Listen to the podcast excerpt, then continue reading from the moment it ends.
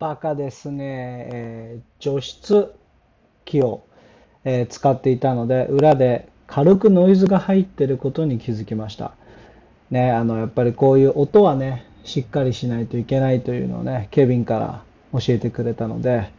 今後やっぱりマイクの購入は必要になってくるのかななんて思います。できるだけね、やっぱりね、金をかけずに一番最初スタートしたいなって思うんですけれどもね、ある程度お金をかける方のがやっぱりいいのかもしれないですね。はい。ということで、えー、テスト No.4。いろいろね、こうやってね、ダウンウェブ、だんだん良く、良くしていきましょう。